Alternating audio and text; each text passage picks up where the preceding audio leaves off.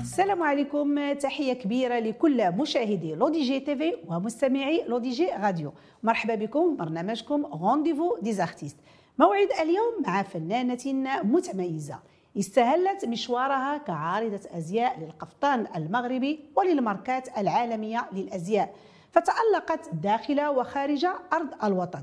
ثم ولجت عالم التمثيل والأداء الدرامي المتميز بفضل تشجيع محيطها العائلي فتلقت التكوين اللازم فنجحت وتألقت في عدة أعمال فنية سينمائية وتلفزية وحصدت جوائز بفضل اجتهادها.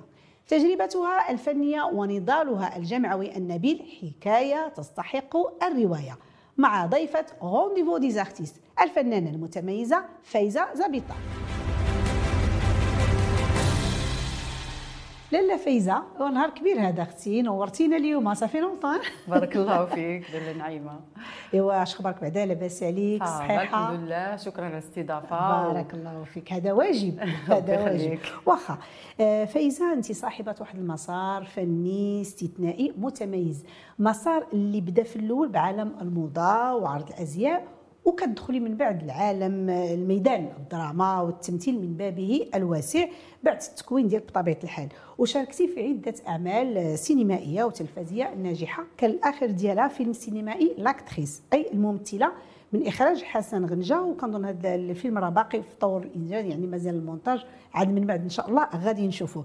حدثتينا على المشاركة ديالك كممثلة فيلم الممثلة. هي مشاركة فريدة من نوعها لأنه واحد الدور مركب وما بغيتش نحرق المراحل ديالو عند المشاهدين ولكن غادي يشوفوا واحد الشخصيه واحدة أخرى اللي هي آه، في الظاهر أنها درامية ولكن في في الخفاء غادي يكون نعم. واحد المفاجاه donc ال- ال- الشخص يعني الدور المركب أنا أنا j'adore toujours الدور المركب لأنك كتشوفي الشخصية في واحد الشكل mais après كتفاجئي بشي حوايج أخرى donc كيعجبوك الادوار المركبه فايزه أكيد أكيد. آه. وهي هو واحد الدور اللي كيعطيك مساحة أنك تبرزي المواهب ديالك. وفي نفس الوقت أنك تجسدي واحد الشخصية اللي الناس كلهم عندهم رغبة أن يتفاجئوا في الأخير نعم. شنو يمكن يوقع. جميل جدا.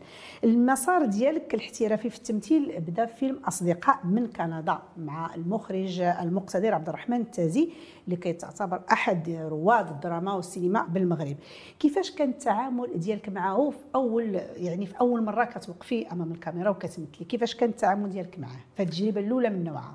هو كان واحد هو ماشي سهل أنك توقفي قدام واحد الهرم نعم. اللي هو عبد الرحمن التازي اللي عنده تجارب ناجحة في, في الإخراج. وفي نفس الوقت كان بالنسبة لي واحد التجربة اللي فيها واحد التحدي. يعني كيفاش غندوز من واحد العارضة أزياء إلى واحد نعم. ممثلة.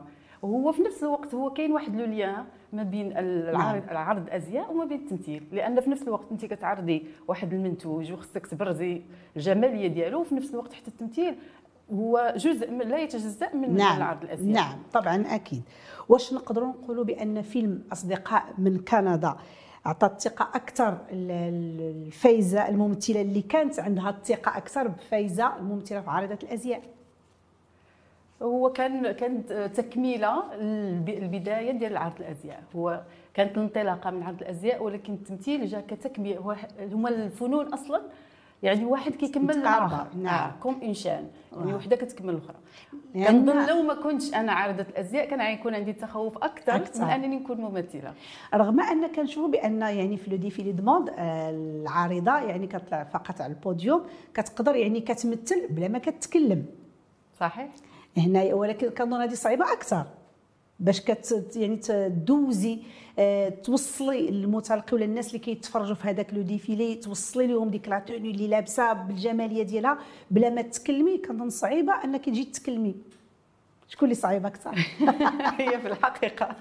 بالنسبة لي أنا اللي صعيب هو التمثيل. آه التمثيل آه. صعيب. آه طبعا أكيد. لحقاش عرض الأزياء هو c'est كت- راه حتى هو راه فيه تمثيل لانك كتجسدي واحد واحد الشخصية une fois كديري هذاك الهندام عليك راكي كتلبسي واحد الشخصية. وفي نفس الوقت خصك تلبسيها على اتم ما يرام نعم. وأن حتى توصليها باردون للناس توصليها لهم بواحد صورة زوينة. زوينة كتوصل أما التمثيل فشيء آخر. آه، قضية شوية صعيبة. بطبيعة الحال ما نقدروش نقولوا التمثيل مهنة من لا مهنة لا، لا، له لا، بالعكس. نعم. هو واحد المهنة اللي خصك واخا يكون عندك الهواية ديال أن التمثيل ولكن خصك أصلا تقلي هذيك الموهبة. بلي زوتي بزاف ديال الحوايج اللي خصك تكوني متمكنة منهم. نعم. لأن باش تهد... باش غير تجسدي واحد الجسد ولا ما غير كافي أنك توصلي رسالتك ولكن راه عاونك عاونك. طبيعه الحال. آه عاونك. آه. قلت لك. تحيات آه. بزاف الحوايج. لولا لم أكن زعما عارضة أزياء ما نقدرش أن نولج. ميدان التمثيل بواحد المرونة اللي بغيتي تقول طبعا لأن عرض الأزياء راكي مباشرة أمام الجمهور. آه ما عندكش. دونك راه واحد لو ما عندكش الحق في الخطأ. في الخطأ راه تزول اللي خلاك أنك تمشي مباشرة أمام الكاميرا صحيح. وأمام يعني ممثلين اللي كدوزوا بيناتكم لي بال في الأدوار ديالكم إلى غير ذلك. شيء جميل جدا. يعني هنا عندنا من فيلم أصدقاء من كندا كتألقي في عدة أدوار أعمال درامية وسينمائية أخرى منها فيلم تذكرة 13 آخر الرومانسيين وراء المرآة دار مشروكات تحدي واللائحة طويلة. واش نقدروا نقولوا فايزة بأن فيلم أصدقاء من كندا منحك أصدقاء من المغرب خصوصا في عالم الدراما والسينما إلى غير ذلك واللي خلى يعني المخرجين كيثيقوا فيك ويعطوك أدوار أخرى؟ ممكن ممكن. هو أكيد أنك تكتسب أصدقاء كتكتسب تجربة. لأن ولو أنك تكوني عارضه أزياء ماشي بحال اللي كتكوني في التمثيل. لأن في التمثيل كتقدري تكتسبي بزاف ديال كتكتسبي بزاف ديال les outils من الأصدقاء ديالك في الميدان. نعم. لأنك انت في البداية ديالك يعني ما عندكش واحد التجربة طويلة. فلذلك أكيد أن أصدقاء من كندا اكتسبت منه بزاف ديال الأصدقاء ومن بيناتهم رشيد الوالي والأخ ديالو هشام الوالي بزاف ديال الأصدقاء اللي إلى الآن نحن أصدقاء. نعم. donc هنا نقدروا نقولوا بأن في التجربة الأولى ديالك واش كنتوا قبل ما كتبداو تصوير لأن هي التجربة الأولى ديالك واش كنتي كتلقاي واحد الدعم يعني الممثل أو الممثلة اللي غادي ديري معاهم واحد المشهد؟ donc أنا كتقدروا كيناقشوه معك قبل ولا شي حاجة باش كتعرفوا كيفاش غادي تتكلموا أو لا مباشرة كل واحد يدبر راسو. لا في الحقيقة تلقيت بزاف ديال الدعم من من من بزاف ديال الممثلين ومن بينهم السي آه، رشيد الوالي سي عبد القادر مطاع آه، هادو الناس اللي كنا كنبداو أن les répétitions قبل من أننا نقولوا بسم الله في العمل نعم donc ضروري من la répétition قبل ما قبل من الولوج إلى التصوير. لأن كيعطي واحد بعدا واحد كتكون واحد la chemistry ما بين الممثلين باش يقدروا يعطيو لي بال لبعضياتهم شيء جميل أما إذا دخلنا مباشرة فأظن هذا الأمر غيكون صعيب على صعيب شوية صعيب شوية. وهي حتى كتسهل حتى على الممثل الآخر أنه voilà راه كيكون عارف كيفاش غادي يعني ملي كيكون المشهد بينك وبينه ها كيفاش غادي تكلمي ها كيفاش غيتكلم بحال راه كتعاون المخرج هنايا. أكيد وحتى la tonalité باش آه كنهضروا بيناتنا خص تكون واحد la tonalité اللي كتمشي بيني وبينه أما إلا جينا دخلنا مباشرة يعني أنا ما كنعرفوش هو ما كيعرفنيش كتكون صعوبة كنظن حتى في التمثيل لأن ما وكاين الممثلين ما كيديروهاش. كيقول لك أنا هذا الدور ديالي غندخل مباشرة أنا الحمد لله عمري ما وقعت. الحمد لله. اللهم لك الحمد. دونك فايزة من الأعمال اللي شاركتي فيها وتالقتي فيها كذلك كان الفيلم التلفزي آخر الرومانسيين واللي كان فاز مؤخرا بجائزة أحسن فيلم في مهرجان مكناس للفيلم التلفزي كيفاش كان الإحساس ديالك وانت مع الطاقم كت يعني كتطلعوا كتاخذوا هذا التتويج هذا؟ في حقها هو كان واحد الإحساس رائع. اولا لأن الفيلم آه، اللي كان المخرج ديالو خالد الإبراهيمي كان تصور الفيلم بواحد الجمالية زوينة بزاف. وأنا أنا من بين الناس اللي كانوا معجبين بالإخراج ديال الفيلم. نعم. فأنا ما كانش عندي شك انه غياخذ غياخذ غيتوج في ما كانش في البال نهائيا ما كانش عندي. آه. لا بالعكس. هو كان عندي أنا إحساس انه غياخذ ان بري لأن ديك الجمالية باش تصور وداك الجو أصلا فاش تصور جو رائع جدا في مناظر جميلة إضافة إلى أنه صورته؟ طنجة. في طنجة نعم. إضافة إلى أن التواجد ديال الهرم عبد القادر مطاع في, في الفيلم déjà إضافة للفيلم. نعم. فلهذا أنا ما كانش عندي شك أنه ياخذ وكانت منافسة في ال festival ما بين مجموعة ديال الأفلام؟ أكيد أكيد. فال festival ما كيكونش فيه فيلم واحد كيكون نعم. فيه عدة أفلام. فكونه كياخذ يعني عن استحقاق. منتزعه من المجموعه ديال الأعمال. أكيد. هو شيء جميل ومشرف جدا وهذا كيتزاد للمشوار الفني ديالك فايزة. واخا واش نقدروا نقولوا فايزة؟ أن محور الأخت الممثلة. لعب دور مهم في ولوج فايزة لعالم التمثيل ومن هنا كنوجهوا تحية كبيرة للفنانة المقتدرة ديالنا ماجده زبيطة. دونك الدور ديال ماجده في الحقيقة ما كانش ما كانش كوني أنا كنت في الأزياء ما كانش عندي فكرة أن ممكن نكون أنا ممثلة. ولو أن أختي كانت في التمثيل ديك الساعة هي سابقاني. نعم سابقة نعم. آه. فما كانش عندي الفكرة ان ولكن منين بديت كنفكر sérieusement في أنني نكون ممثلة؟ أكيد كاين تأثير مع انت كتكوني مع واحد الأخت اللي هي déjà في ال domaine أكيد كتكتسبي منها استشارة. استشارة كتكتسبي منها بزاف ديال الحوايج. نعم. فوجود الأخت دائما كيعطيك الدعم اولا. أكيد. نعم. الدعم النفسي والدعم حتى في بزاف ديال الحوايج اللي كتكوني انت محتاجاهم تعرفيهم. واخا واللي هو بالنسبة لماجده آه، بزاف عندها واحد المسرح. واش نقدروا شي نهار نلقاو فايزة حتى هي مشات للمسرح أكيد. هذا حلم آه. أي واحد نعم. ممثل نعم. موهوب. أبو الفنون. ف... آه أبو الفنون. فما كاينش شي واحد يكره أن يكون كيلعب على خشبة المسرح لأنه هو المعلم الحقيقي للممثل وراه هنايا راه المسرح غادي أنا عندي اليقين أنك غتخدمي فيه مزيان. عرفتي علاش؟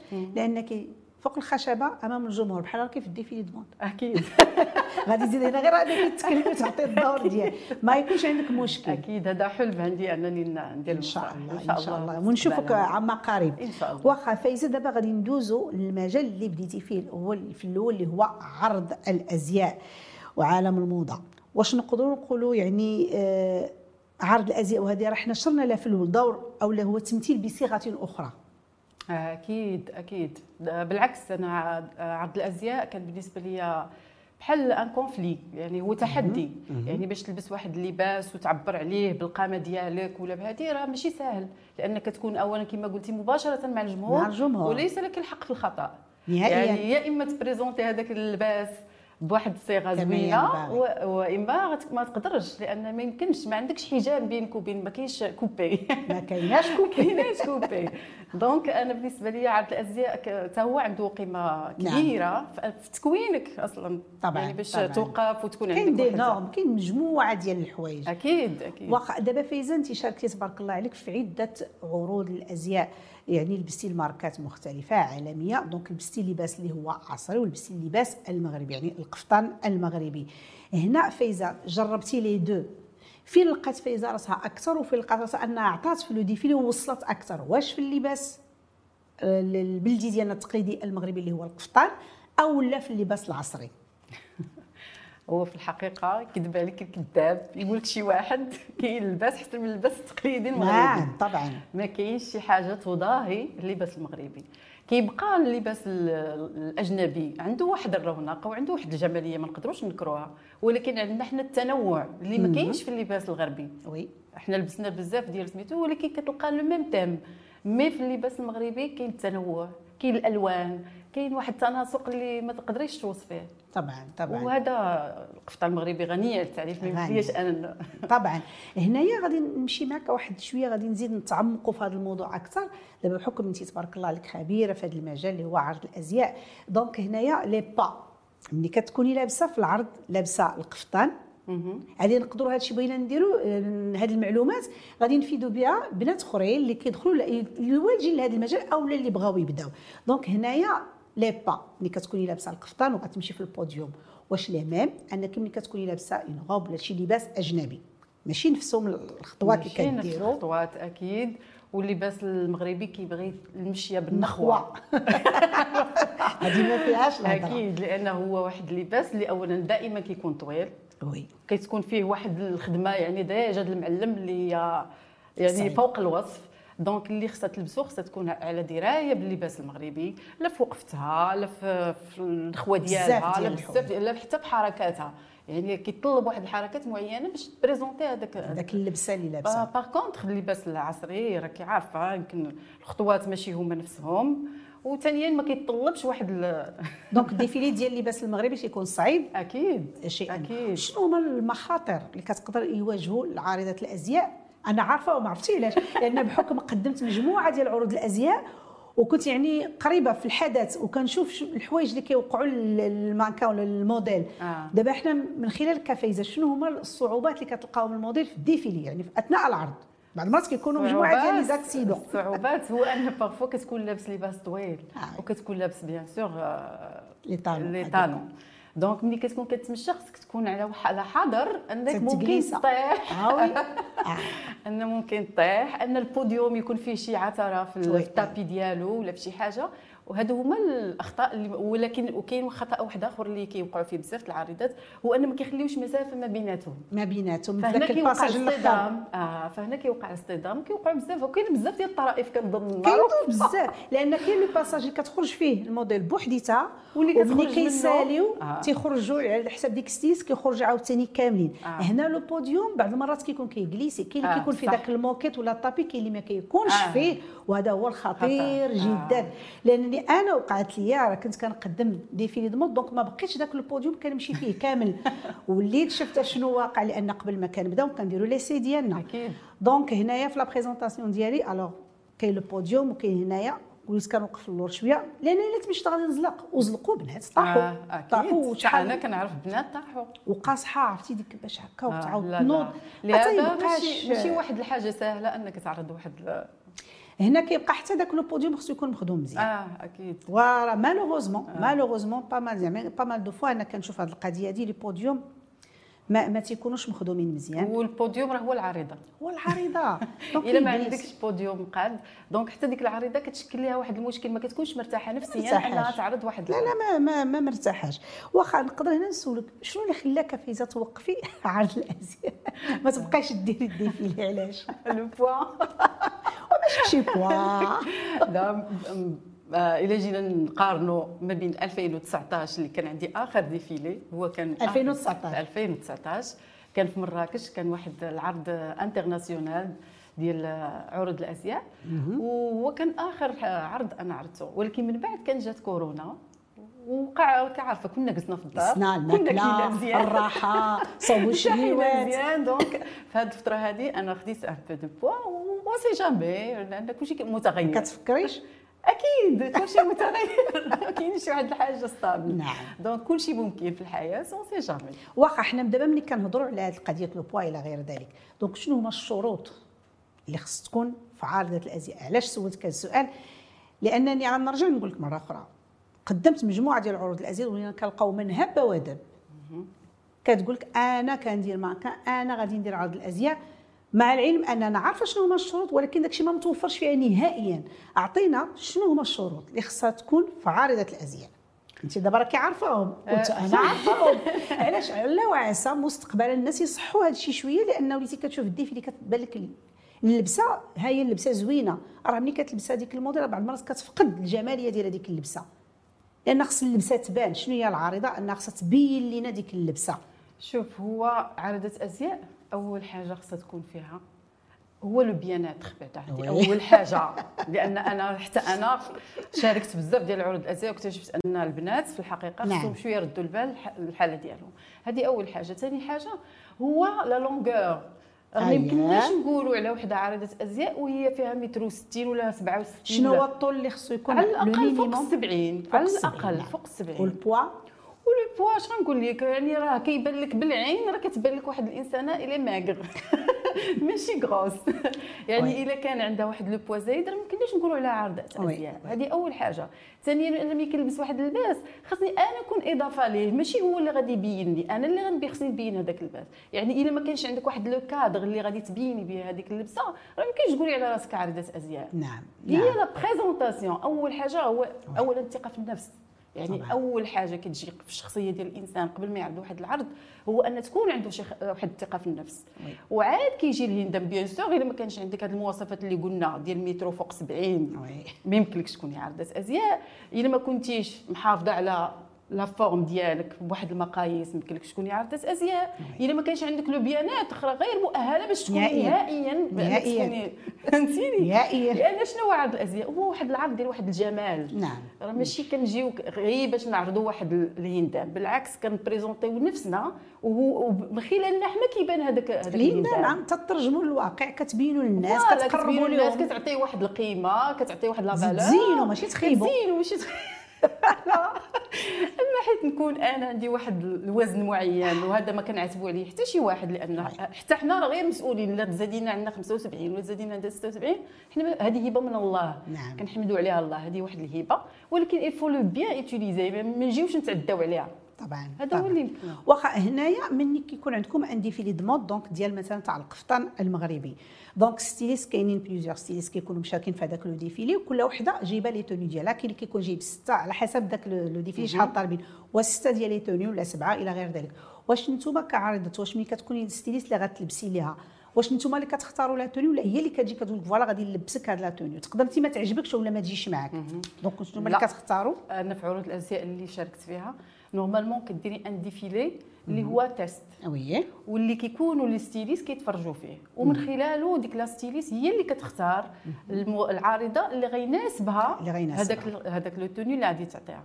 donc ماشي ماشي العارضة اللي كتختار بل ال styliste هو اللي كيختار العارضة. نعم. وانت تقدري مثلا ما عجبتكش انت ديك la tenue غتلبسيها واخا هي عجباتها. إلا شاركتي. إلا شاركتي ما يمكنلكش تعترضي. نعم. آه. ولو ما تعجبكش؟ كيكون واحد الاخذ ورد أكيد انت كتقولي لا يمكن لك تقولي بطريقة فنية أن يمكنني نلبس هذا أحسن من هذا غادي يجي معايا آه، أحسن يجي معايا نعم. أحسن وحتى انت كتقولي رأيك باش تـ présenter هذاك la tenue في أحسن صورة نعم. يعني إلا إلا لبستيه هو ماشي ما جايش مرتاحش عليك فيها. لا نعم. ما جايش عليك normalement انت راه غادي أصلا تبخسي من من la valeur ديال نعم. هذيك la tenue نعم، نعم. donc من الأحسن يكون واحد الاخذ ورد ما بين le styliste وما بين العارض نعم دونك هنا فايزة فين لقيتي راسك حسن وعطيتي أكثر وفين ملتي أكثر وشنو دابا اللي كتبغي أكثر واش التمثيل في عرض الأزياء ولا التمثيل يعني في الأعمال الدرامية والسينمائية؟ هو شوفي هو واحد الحب مختلف. كل واحد زوين هذه حب آه، مختلف. هو الحب ديالي للأزياء أنا ما ما نقدرش نكرو بأنه واحد الحب فيه واحد الشغف فيه واحد ونفس وهو ما, ما يقدر ما نقدرش نتخلى عليه لأن كيجيني بحال بحال غنتخلى على ال- الو- الولد الأول ديالك. نعم طبعا أكيد. فهمتيني؟ donc أنا كنشوفهم بحال كيكملوا بعضياتهم. كيكملوا آه بعضياتهم ما كنقدرش نقول نفضل واحد على الآخر. ويا ريت شي دور يكون عندك شي نهار في شي شي مسلسل ولا شي من ديال عارضات أزياء كنظن أكيد. أنك غادي. غادي تخدمي من داك الطراز العجيب. مرتاح.